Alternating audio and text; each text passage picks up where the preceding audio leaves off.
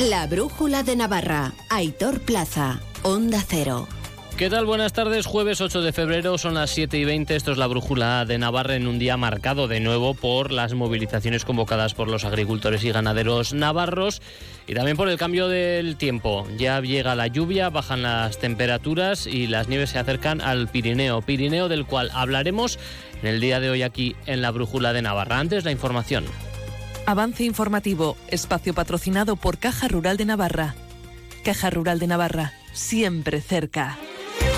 Y son tres ya días consecutivos de movilizaciones convocadas por el agro navarro para exigir mejoras en el sector, tractoradas que están ocasionando importantes retenciones de tráfico en los principales accesos y salidas de Pamplona. La capital navarra hoy es punto neurálgico de las movilizaciones. De hecho, las protestas han colapsado el centro de la ciudad por la tarde, dificultando la circulación en puntos como la Avenida del Ejército, la Plaza Príncipe de Viana, la Plaza de Merindades y la Avenida Baja Navarra. Además, ya se han visto tractores aparcados en la Plaza del Castillo. Y a primera hora de la mañana, la autovía del Camino, la A12, que une Pamplona con Logroño, ha permanecido cerrada dirección Pamplona. Ha sido Tierra Estella la zona más complicada para circular y donde se han producido los mayores momentos de tensión, Natalia Alonso. En esta vía que une Pamplona con Logroño, los agricultores han apartado a la fuerza dos coches de la Guardia Civil para seguir hacia Pamplona. También a primera hora del día varios tractores se han trasladado a las proximidades de la vivienda de María Chivite para protestar por la situación. La policía foral ha impedido que otro grupo más numeroso accediese al lugar, un acto que ha condenado la consejera de Interior y portavoz Amparo López. Lo tengo especialmente que condenar. No cabe la interferencia en las vidas personales, en las familias, en los menores y la protección de, de, esos entornos eh, personales. Una cosa es el espectro profesional y otro el espectro personal. El consejero de Desarrollo Rural, José María Yerdi, ha emplazado a los sindicatos UAGN, NEUCAN y Alinar a una reunión mañana viernes enmarcada en el Consejo Agrario. El objetivo es estudiar las reivindicaciones de, este sector, del sector agrario. Milagros Bidondo. El objetivo es hacer una lectura conjunta de la situación, una reunión extraordinaria y al más alto nivel en la que también tomará parte el consejero de Hacienda. El Gobierno descarta establecer el sistema de módulos para la tributación y plantea medidas de discriminación positiva para que las plusvalías no se queden en el camino y puedan beneficiarse de ellas también los productores. José María Yerdi. Pareció oportuno que el Consejo Agrario, consejo en el que están representados eh, tanto las organizaciones agrarias, cooperativas, como distintos representantes del Gobierno, nos sentáramos, analizáramos la situación, los problemas que se están planteando y de qué manera podemos afrontar y los transportistas navarros respetan las movilizaciones de los trabajadores agrarios, pero no se van a sumar a estas movilizaciones. Las asociaciones mayoritarias del sector, Tradisna y ANET, optan por la negociación. Ignacio Orradre, presidente de ANET, Pello Perochena de Tradisna las marchas lentas obviamente impiden eh, o perjudican la prestación de nuestro servicio y ante los anuncios eh, de paro del transporte, bueno, ANEC pertenece a la CTM, que está dentro del Comité Nacional y que ayer mismo estuvo reunido con el Ministerio para tratar los principales temas que se quedaban pendientes de, las mesas de negociación con el ministro y el equipo del ministro anterior. Pues podéis entender que al final es gente que sale a hacer una ruta a Barcelona, a Valencia o donde sea, y la verdad, pues, pues que se llega tarde, no se cumplen horarios y con, los, con las cosas que acarrea. Económicamente, pues eso es tiempo y ya sabes, cada retraso es un viaje menos o un problema más con el cliente, pues es lo que hay y bueno, es un derecho el, hacer lo que están haciendo y bueno, esperemos que lo solucionen. ¿Y cómo están afectando estas situaciones a la empresa Navarra? En más de unos nos hemos trasladado hasta el polígono Tayunche, donde Iñaki Gorraiz, trabajador de la empresa Lausan, nos ha atendido. Nos está afectando sobre todo en el, tema del reparto y la influencia de gente, que no viene tanta gente a lo que es la tienda y demás. Hoy se ve que más tranquilo, el primer día estaban más, más agolpados. Hoy durante el primer turno de la mañana, sobre de 9 a 11 ha estado la cosa tranquila. Luego se han agrupado a partir de las 11 nosotros generalmente es hasta el viernes, sábado y domingo tenemos el negocio cerrado, pero bueno, vemos que estamos tomando otras direcciones y en el Parlamento UPN y PP han reprochado al Gobierno su actitud con el sector agrario. Lo ha hecho el presidente de UPN, Javier Esparza, acusando a Chivite de mirar hacia otro lado, cuestión a la que también se ha referido el alcalde de Pamplona, Joseba Sirón. Pamplona, Navarra, está repleta de tractores contra este Gobierno. Ustedes no les están escuchando, les están apretando, les están ahogando. No escucharon cuando se les dijo que los módulos les iban a afectar negativamente. Los... Defensa de los derechos de los trabajadores es un derecho básico. Lo que ocurre es que luego muchas veces nunca nos viene bien. Desde el punto de la mañana hemos estado en contacto con el Gobierno de Navarra para coordinar la labor de Policía Municipal y de Policía Foral. Y el Pleno del Parlamento, por otra parte, ha rechazado hoy, como era previsible, las tres enmiendas a la totalidad de los presupuestos generales de Navarra presentadas por UPN, PP y Vox Milagros. El portavoz de UPN, Javier Esparza, ha afirmado que estos presupuestos son un gran fraude, no van a traer más progreso y no van a mejorar los servicios públicos porque mantienen la misma gestión de los últimos años. Una gestión, dice, que nos ha llevado al fracaso. Habla de unas cuentas excluyentes con una gran parte de la sociedad navarra.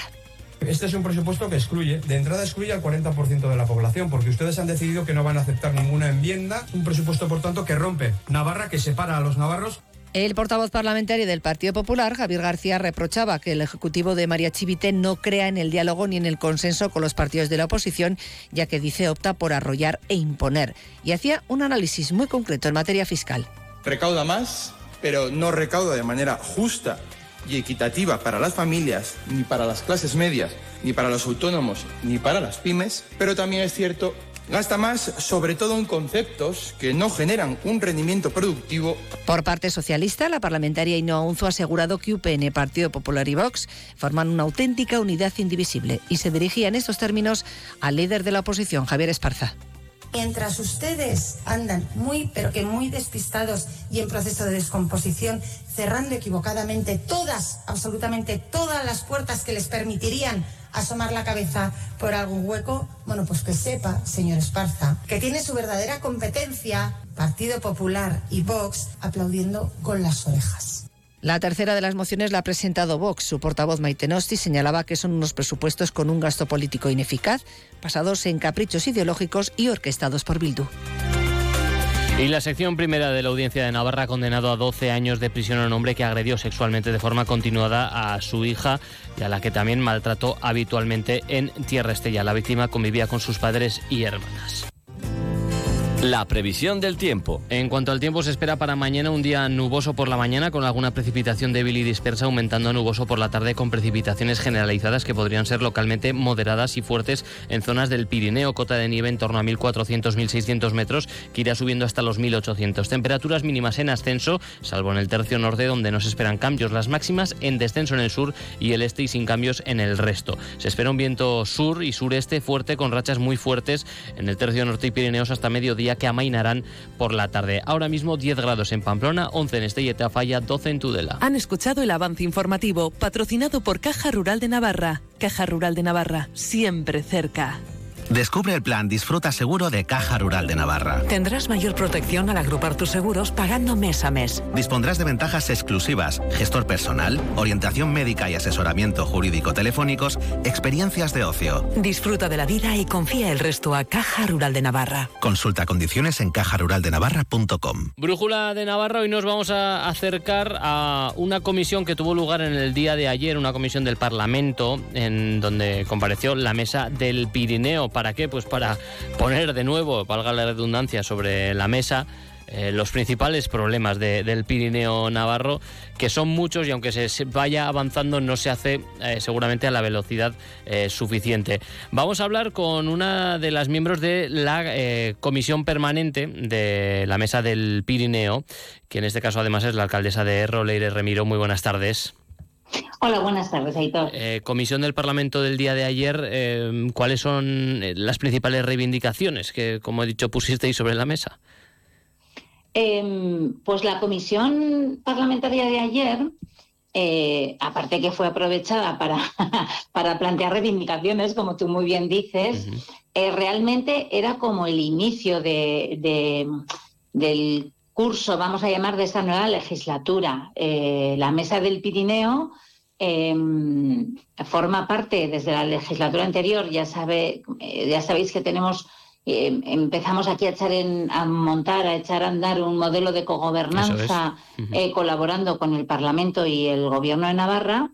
Y en esta nueva legislatura que estamos echando a andar todas las entidades, tanto las pequeñas como las grandes, pues se constituyó una comisión parlamentaria de seguimiento del plan del Pirineo. Y la comisión de ayer era como si dijéramos la primera comisión de trabajo del Parlamento con la mesa pero que, como muy bien dices, se aprovechó para plantear algunas reivindicaciones, claro. Claro, porque si, si, se hace cuatro años no se, se empezó con ese modelo, eh, me imagino que cuatro años después lo, lo que una viene a decir es, eh, bueno, se planteó todo esto, hemos conseguido esto otro, nos queda mucho por delante, ¿no? Eso es. Eh, partiendo, partiendo de que desde la mesa, y es un, yo creo que es algo que, bueno, ayer se constató que se comparte también por parte de, del Parlamento de Navarra, eh, la experiencia ha sido buena y, y todo lo han dado se pone en valor y desde ahí, desde la satisfacción de un trabajo hecho eh, pues con ganas y bien hecho, desde la mesa sí que planteamos a, a los grupos parlamentarios que acudieron a la a la sesión, que no fueron todos, pero nos hubiera gustado que hubieran estado todos, pero bueno, a los que acudieron les trasladamos que, que si bien valoramos muy positivamente la trayectoria del trabajo que hemos ido realizando hasta ahora en ese plano de cogobernanza, eh, consideramos necesario seguir dando pasos adelante y pasos firmes, ¿no? Pasos firmes que impliquen cambios más estructurales eh, para que mm, haya medidas más potentes eh, y más estructurales, mm, me repito, a la hora de mejorar eh, la vida en, los pueblos y valles del Pirineo, la funcionalidad de las entidades locales y la posibilidad de que eh, vivir y trabajar en el Pirineo eh, esté en un plano de igualdad de oportunidades, de equidad, decíamos, ¿no? Ayer en la en la... no, hablar de igualdad, sino de, equidad, ¿no? Esos pasos concretos, ya, que me, me, habla de pasos, ¿cuáles son? Pues eh, planteamos, por un lado, que em, necesitamos que el Parlamento impulse el desarrollo de la ley de mapa local, porque somos una zona de Navarra en la que tenemos un mapa administrativo muy complejo, con muchos tipos de entidades locales distintas, desde los concejos, pasando por ayuntamientos, por ayuntamientos compuestos, juntas, etcétera, y, eso a veces hace difícil el llevar iniciativas adelante por, por, pues, por las exigencias, por los ratios, porque hay convocatorias a las que te puedes presentar dependiendo del número de habitantes, otras que no. Entonces, eh, desde ese punto de vista planteamos que era que apostábamos por porque el Parlamento trabajara en ese sentido del desarrollo de, esta ley de mapa local y también eh, que se aborde la ley de despoblación, que en el acuerdo programático del Gobierno eh, viene plasmado que en el primer año de legislatura se comprometieron a presentar al Parlamento eh, una ley de despoblación que luego tendrá que tener sus trámites, evidentemente, parlamentarios, con los votos a favor, en contra, las enmiendas, lo que sea, pero consideramos que es un trabajo en el que hay que ponerse, em, no sé si con prisa, pero desde luego sin pausa y con tesón y con mucho trabajo, porque eh, aquello de los cinco minutos del Pirineo, que, que, ya pasó hace unos cuantos años, que fue un poco el germen a raíz del cual eh, se, impulsó la ponencia parlamentaria que, desarrolló el plan del Pirineo, en aquella primera reivindicación, desde el Pirineo lo que pedíamos era que cada vez que el Parlamento se pusiera a pensar, a desarrollar, a escribir, a diseñar una ley, dedicara cinco minutos a pensar cómo esa norma o esa ley se podía aplicar y iba a influir en la vida de las personas que vivimos en Pirineo.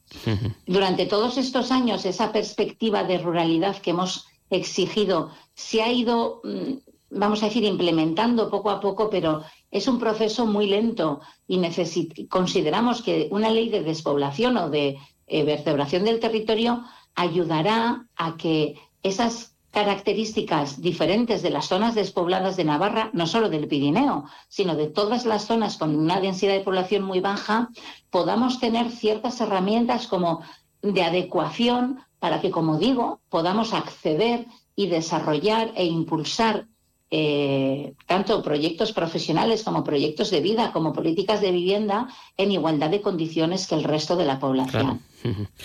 Eh, otra de las eh, bueno de los puntos que tengo aquí apuntados, ¿no? que requieren un, seguimiento eh, desde pues desde las reivindicaciones del Pirineo es el déficit de escuelas. No sé si se llegó a hablar de ello, también de la escasez de vivienda eh, y, qué planes hay a futuro para, para ello, porque claro estamos hablando de las escuelas que los chavales muchas veces tienen que coger coche arriba, coche abajo, bueno sus padres generalmente no para poder cursar bachiller, por ejemplo.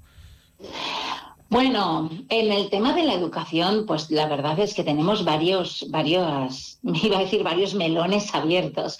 Por un lado, tenemos el tema de que las escuelas eh, de educación obligatoria del Pirineo son eh, escuelas que generan déficits económicos importantes eh, debido a la baja densidad de población que tenemos. Y que necesitan un apoyo económico que año tras año se resuelve con enmiendas nominativas. ¿no? Y la reivindicación es que un problema estructural no se puede resolver con, con una solución puntual. Es decir, em, hay que abordarlo, hay que abordarlo y resolverlo. No solo poner petachos puntuales para salvar una, como si fuera algo que va a suceder de vez en cuando. No, no, eso es una circunstancia, es una situación que tenemos estructural. El déficit económico de las escuelas rurales es, es como si dijéramos forma parte del paisaje, para que me entiendas. Entonces, no podemos estar pendientes cada año de si en los presupuestos conseguimos que un partido político X presente una enmienda eh, nominativa para salvar ese, ese déficit económico. Es que no, no puede ser. Tiene que ser un, un tema que se aborde eh, de una manera más, eh, más eh, decir más en serio, más estructural, más, más desde la base, buscando una solución permanente, ¿no? No no a ver el año que viene qué pasa. El año que viene va a pasar lo mismo, porque el proceso de despoblación eh, avanza y mientras no pongamos medidas y consigamos que revierta, esa densidad de población va a condicionar es que se den este tipo de cosas.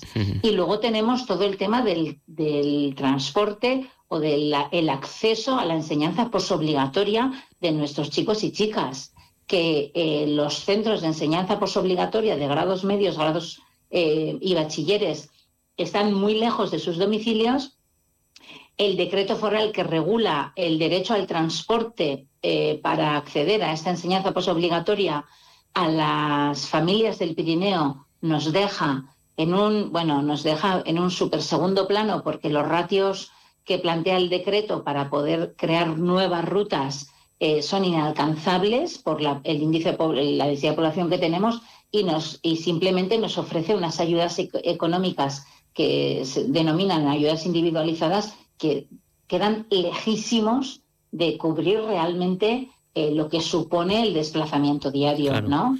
Y sin contar ni el tiempo ni la disponibilidad, que estas familias tienen que disponer de tiempo para esos traslados, que no solo cuestión claro, de dinero. Que hablamos de conciliación, son, eso va incluso más allá de la conciliación, ¿no? Pues eh, eh, como puede ver el oyente, son muchas las cuestiones que están, los melones, eh, como dice bien Leire Remiro, abiertos sobre la mesa y sobre los cuales hay que resolver las escuelas, la vivienda, también la, cuestión del, del, emprendimiento, la ley de despoblación, la reforma del mapa local, local, en fin. Son muchísimas cosas. Próxima reunión o próxima eh, comparecencia cuando está prevista? Pues no tenemos fecha, pero sí les instamos a la comisión parlamentaria, o les invitamos, igual es una palabra más adecuada, a que la siguiente la hiciéramos en territorio. Eh, también un poco para que puedan los parlamentarios y parlamentarias experimentar, ver in situ y, y pisar, ¿no? Pisar territorio y la propuesta fue bien aceptada por la comisión. No pusimos fecha concreta, pero sí que quedamos un poco a la espera de, pues de quedar, poner un día y además aprovechar eh, ese encuentro, por un lado, para hacer una sesión de trabajo de revisión de la evolución del plan del Pirineo, así como para que los parlamentarios y parlamentarias puedan visitar alguno de los proyectos eh, de desarrollo que ahora mismo estén en marcha, como por ejemplo podía ser el del matadero comarcal, que también salió ayer en la, en la comisión esta posibilidad. Sí. Bueno, pues porque el Pirineo sigue vivo y tiene muchas ganas de seguir viviendo. Leire Remiro, alcaldesa de Erro, como decimos también de la comisión permanente de la Mesa del Pirineo. Muchísimas gracias por atendernos hoy en la Brújula de Navarra. Muchísimas gracias a vosotros por vuestra atención. Cuando queráis. Un negocio necesita web, redes sociales, imagen de marca, canal de ventas online. ¿Buf? Si eres una pyme o un autónomo y necesitas ayuda en tu digitalización, la oficina Acelera Pyme Iris de AIN, la Asociación de la Industria de Navarra, te ofrece asesoramiento sin coste. Entra en oapiris.ain.es y comienza tu transformación digital. Terminamos así la brújula de Navarra. A las 9 menos 10 llegan los deportes con Javier Salegui. Despedimos recordando, como siempre, que cualquier día es bueno para donar sangre, porque donando sangre salvamos vidas. Toda la información está en adona.es. Muy buenas tardes.